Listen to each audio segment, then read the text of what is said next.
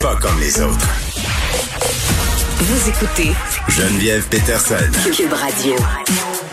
Bon, à moins de vivre dans une grotte, vous savez que le joueur du CH, Olivier Drouin, sera absent à long terme pour des raisons euh, personnelles. On connaît pas la raison Jonathan, voyons. Jonathan Drouin, on voit que je suis vraiment bonne dans mon hockey. Euh, on connaît pas euh, la raison précise euh, de l'absence de Jonathan Drouin. On cherche pas à trouver non plus cette raison-là. Plusieurs euh, évoquent l'idée d'un possible épuisement professionnel ou psychologique.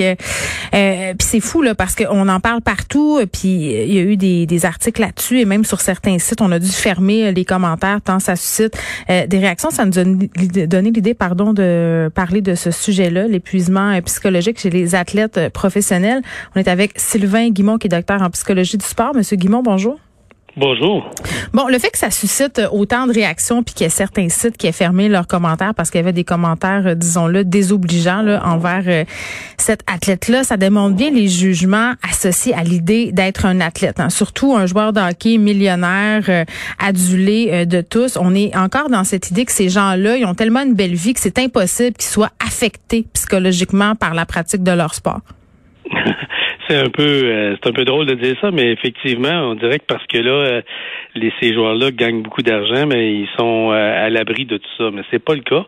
Et mais dans le cas de Jonathan, on ne sait pas exactement la raison, mais ce qui est certain, c'est qu'en ce moment, il y a des choses qu'il doit régler de façon personnelle. Puis le Canadien a vraiment bien agi avec lui, en lui donnant l'espace nécessaire de se retrouver, de prendre le temps de pour lui, puis de revenir lorsqu'il sera beaucoup mieux, là, lorsque les, les choses personnelles sont réglées. Je trouve que c'est la bonne décision qu'ils ont prise.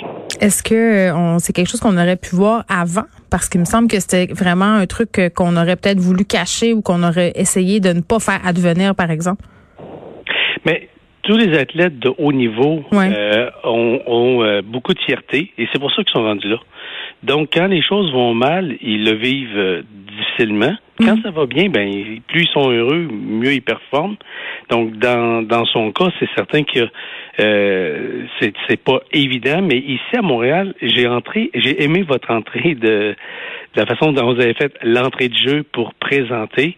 Euh, en disant que des sites que les gens sont euh, ont pas beaucoup de patience, puis c'est un peu Montréal. C'est triste. C'est triste de Montréal. C'est triste un peu. Mais c'est, c'est, c'est ça un peu le Canadien de Montréal, c'est que ça suscite beaucoup d'engouement parce qu'on les aime.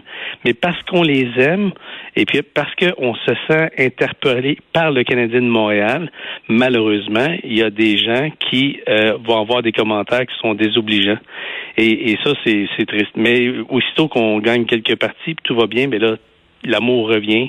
C'est comme un amour haine mais euh, je disais. Mais Monsieur Guimont, je, m'excuse. Je veux dire, on les aime. Si on les aime tant que ça, euh, pourquoi on fait des commentaires désobligeants sur un joueur de hockey qui possiblement est en détresse psychologique, est en épuisement euh, professionnel? Je veux dire, on a des discussions sur la santé mentale partout. Les gens mettent belle cause pour la cause sur leur profil Facebook, puis après ça viennent écrire des saloperies en dessous des articles sportifs pour le quasiment le traiter de faible parce que oh my God, un joueur de hockey est supposé d'être fort, supposé être un guerrier, puis c'est surtout tout millionnaire.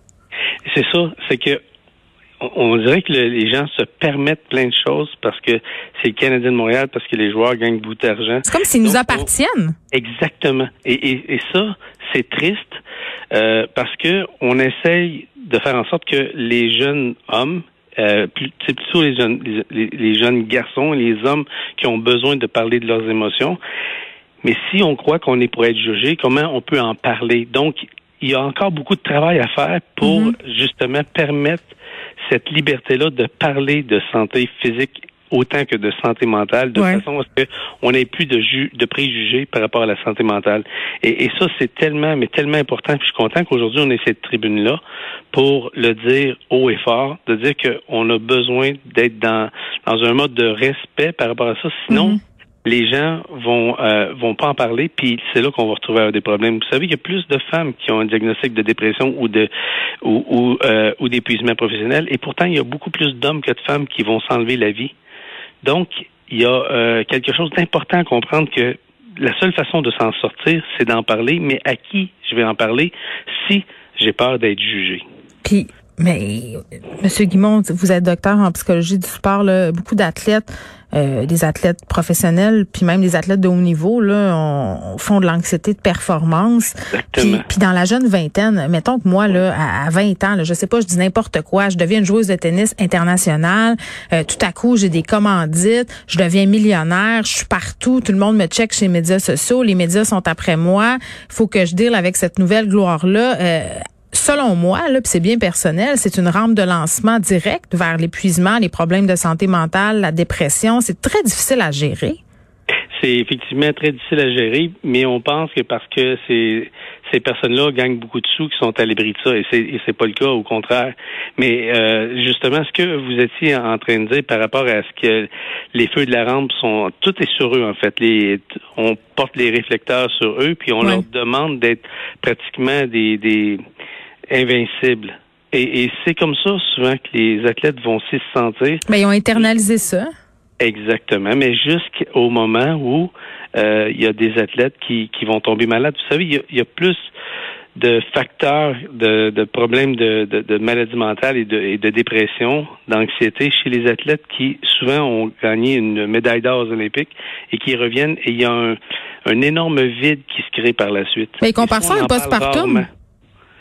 On pardon? Il compare ça souvent à un postpartum, tu sais, un moment où tu as comme une chute, c'est pas une chute d'hormones dans ce cas-là, mais c'est une descente d'adrénaline. C'est, difficile quand on a vécu quelque chose d'aussi puissant, hmm. puis qu'on retombe euh, souvent dans la transition entre la carrière, la fin de la carrière, euh, lorsqu'on performe moins bien. Pour eux autres, c'est euh, c'est énorme ce qu'ils vont vivre, puis effectivement, il y a les risques de, de, de, de tomber à cause de l'anxiété de performance, l'anxiété d'anticipation de ce qui va se passer, l'anxiété de performance mm. pendant la performance. Mais tout ça fait en sorte que c'est un beau mélange pour justement arriver à, avoir de l'épuisement. Il y avait un très bon documentaire qui avait été fait à l'époque, ça s'appelait Ma vie après le sport. Puis là, tu voyais toutes sortes d'athlètes professionnels, euh, d'anciens joueurs du Canadien, euh, des anciens Olympiens, euh, qui disaient, ben, qui parlaient de dépression finalement, puis de sentiment de plus se sentir utile. Mais quand tu es au au, sommet de ta carrière où tu es un jeune joueur de hockey euh, comme Jonathan Drouin, c'est difficile pour les gens de concevoir que tu puisses être tanné, épuisé, écœuré, parce que pour bien du monde, c'est une vie de rêve. À 26 ans. Donc, imaginez maintenant que toute votre vie, vous avez rêvé de cette carrière-là, où vous y arrivez, y accéder. Et là, où tout le monde croit que vous, vous devriez être heureux, mais que ça va un peu moins bien. Là, je suis pas en train de parler de Jonathan parce que je connais pas sa situation personnelle, mais je parle de n'importe quelle enquête de ce niveau-là. C'est encore plus difficile d'être malheureu et d'être anxieux lorsque tout le monde autour de vous vous dit, ben, je comprends pas tu devrais être heureux, tu, devrais être, ça devrait bien aller, euh, tu as une carrière, tu gagnes beaucoup de sous, tu es adulé par tout le monde, on te demande des autographes c'est c'est euh, c'est pratiquement excessivement difficile. Et je me souviens d'avoir fait une entrevue avec Théorine Fleury, qui à l'époque avait eu des abus dans son jeune âge, puis par la suite, ben, dans la Ligue nationale, il l'avait caché longtemps. Puis un, jour, il me dit, tu sais, Sylvain, ce qui était le plus difficile dans mon cas, c'est que tout le monde croyait que moi j'étais heureux, mais j'étais le seul à savoir que j'étais malheureux. C'est comme si tu joues la game du bonheur. Puis ça, euh, il y a plusieurs euh, qui en ont parlé, justement, des sportifs, des, des artistes aussi, des humoristes. Oui, exactement. Là, Jonathan Drouin, on sait pas là, c'est un épuisement psychologique mais mettons que c'est ça. Parce que là, il y a quand même tout un, backlash. Là, ça a fait jaser partout. Je parlais des commentaires euh, désobligeants. Euh, dans ce contexte-là, après s'être fait dénigrer, en fait, par, par, beaucoup de personnes, euh, est-ce qu'il va être capable de revenir? tu sais, dans quel contexte tu reviens dans une équipe de hockey quand il s'est passé ça? Un, Jonathan aura besoin de dissocier qui il est comme personne puis qui il est comme joueur de hockey qu'il est à l'intérieur de l'équipe de, hockey du Canadien, puis ensuite refaire cette partie-là de lui, de, de, comment il se sent et d'être vraiment bien groundé là-dessus. Je me souviens d'une discussion avec avec Céline Dion qui m'avait dit les gens, Sylvain me demande toujours comment j'ai fait de me rendre au sommet. Elle dit moi je me suis pas rendu au sommet, je suis redescendu doucement. Je suis d'une famille qui sont très, très terre à terre. Oui. René m'ont fait descendre de mon nuage une marche à la fois et aujourd'hui, j'ai jamais été aussi gondé que je suis. Et quand elle m'avait dit ça, j'avais tellement trouvé ça important, le message qu'elle me livrait, que je lui dis, Céline, est-ce que tu me donnes la permission d'en parler aux gens de ce que tu viens de me dire? Elle dit avec plaisir.